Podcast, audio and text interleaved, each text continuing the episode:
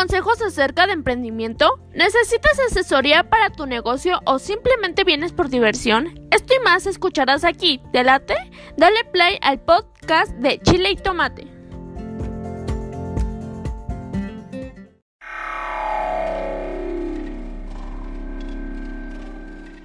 ¿Quieres darte a conocer como músico o a tu banda? SR9 Music, estudio de grabación, producciones musicales, videos, distribución digital en todas las plataformas, registro de canciones y nombre artístico. Eso y más en una sola compañía. Revolución Social 122 Poniente, Colonia Tecolote, 210 3553. SR9 Music.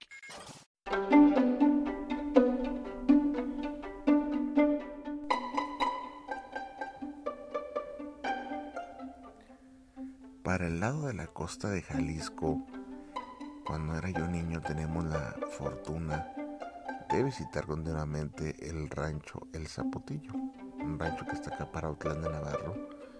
Búscalo para que veas que no te estoy mintiendo. Es un ranchito este eh, sin mucha relevancia para el resto de la gente. Para mí tiene un significado muy especial porque pues ahí vivió familia este, y estaban muy, muy, muy, pero muy arraigados a, asistir a ese rancho.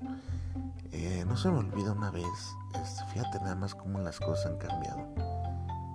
Ahí, ahí en aquellos años de los 1990, 1980 y tantos, no había albercas, no había, eh, en particular en ese rancho, este, pues prácticamente no había nada. ¿eh? Era, era el boom de, iniciaba el boom de los arcades, de las maquinitas, y ya me encantaban las maquinitas.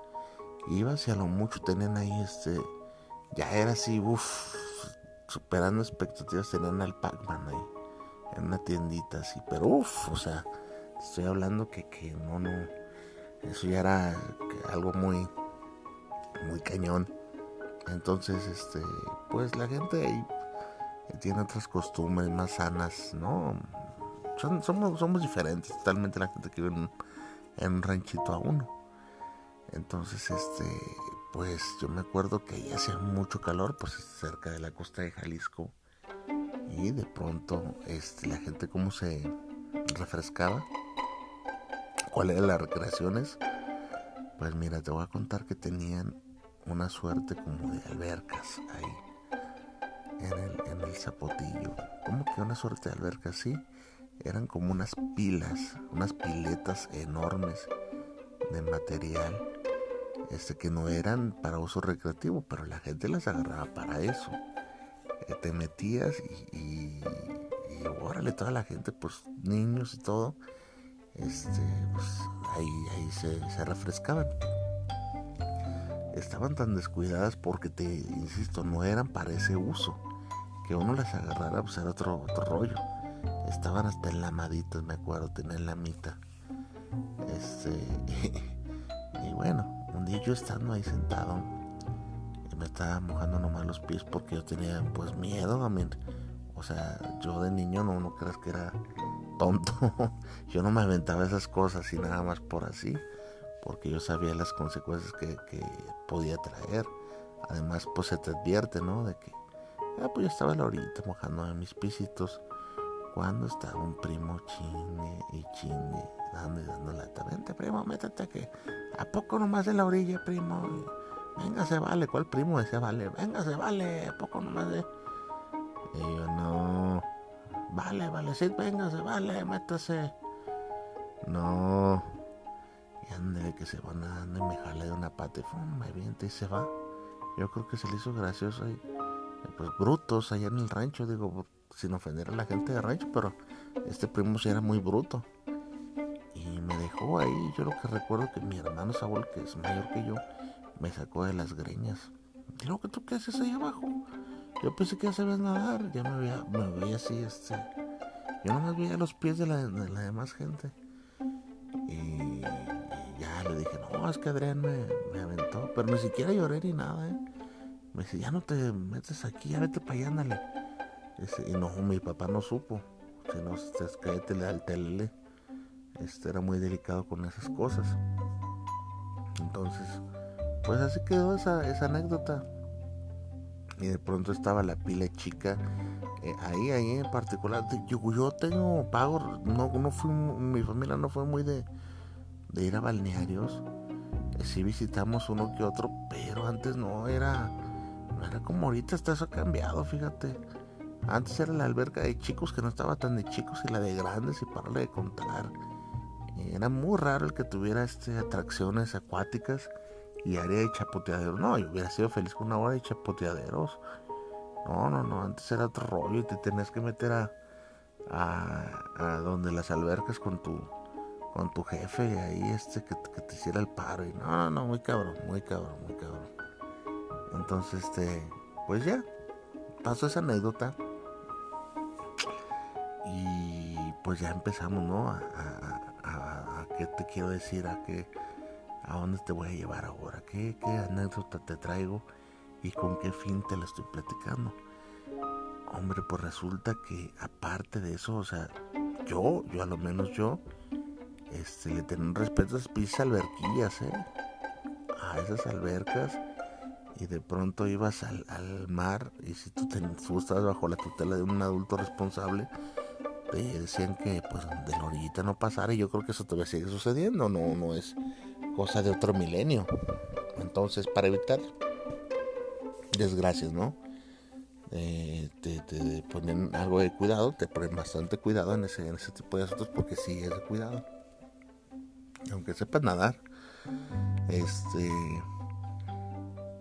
era, era una especie de, de miedo, era una barrera que existía entre el, entre el miedo y el respeto a ese tipo de situaciones por aquellos años yo me acuerdo y tristemente se ha perdido también el respeto hacia las personas mayores. Fíjate que se ha perdido bastante el respeto hacia las personas mayores. Yo recuerdo qué esperanzas que le hablaras de tú. A mí, a mí me tocó, voy a sonar ya como un viejito de que en mis años, pero qué esperanzas que le hablaras de tú a un, este, a un adulto mayor que tú, precisamente. Qué esperanzas que, que alguien de novio teniendo su novia se pasara como si nada la, a la casa de ella de la novia a, este, a cambiarle la tele y a sentarse al sofá como si fuera un miembro de la familia. Yo no estoy diciendo que eso eh, tenga algo de malo, yo te estoy hablando de, de cómo las, las cosas cambian. Qué esperanzas que, que, que de pronto este, te pusieras al porto con tus padres. Así de fácil, te sonrojaban un bofetadón que pues cállate y todas esas para mí sanas sanas costumbres que existían por ejemplo eh, me tocó el caso de mi, de mi compadre que decía de no mi hijo eh, mi hijo es este mi amigo. Me decía yo no creo que sean así las cosas digo para mi punto de vista pues no y te respeto si tú te manejas así cada quien en su casa como como uno cree que las cosas estén mejor. Tal vez mi método en otra familia sea mal visto. El otro día iba encaminando, encaminando a, mi hija hacia la prepa y andamos hablando de eso. De ahí me vino la idea de hacer este episodio para ti.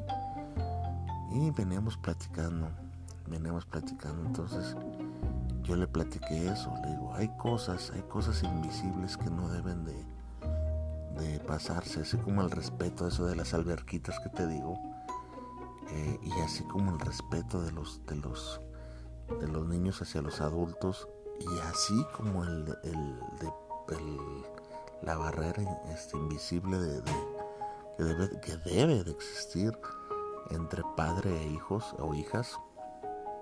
La barrera que debe existir entre profesor y alumno. Existe la barrera que, que se debe de tener que es entre empleado y patrón. Por ahí va a salir un puritano que, te va a decir que el, que el patrón tiene que ser buena onda y aventarse sus cheves con, los, con los empleados y que el patrón que, que, que viene estirado, que, No, señores. Hay jerarquías. Es triste lo que vas a oír el día de para, o sea, tal vez te parezca triste, pero es muy cierto lo que te voy a decir porque hoy quiero que te pongas de los dos lados. De los dos lados, fíjate. Algún día tú fuiste hijo. Y estoy seguro, si fuese un hijo respetuoso, que no brincaste esa barda. Nunca retaste los golpes a tu papá, casi estoy seguro.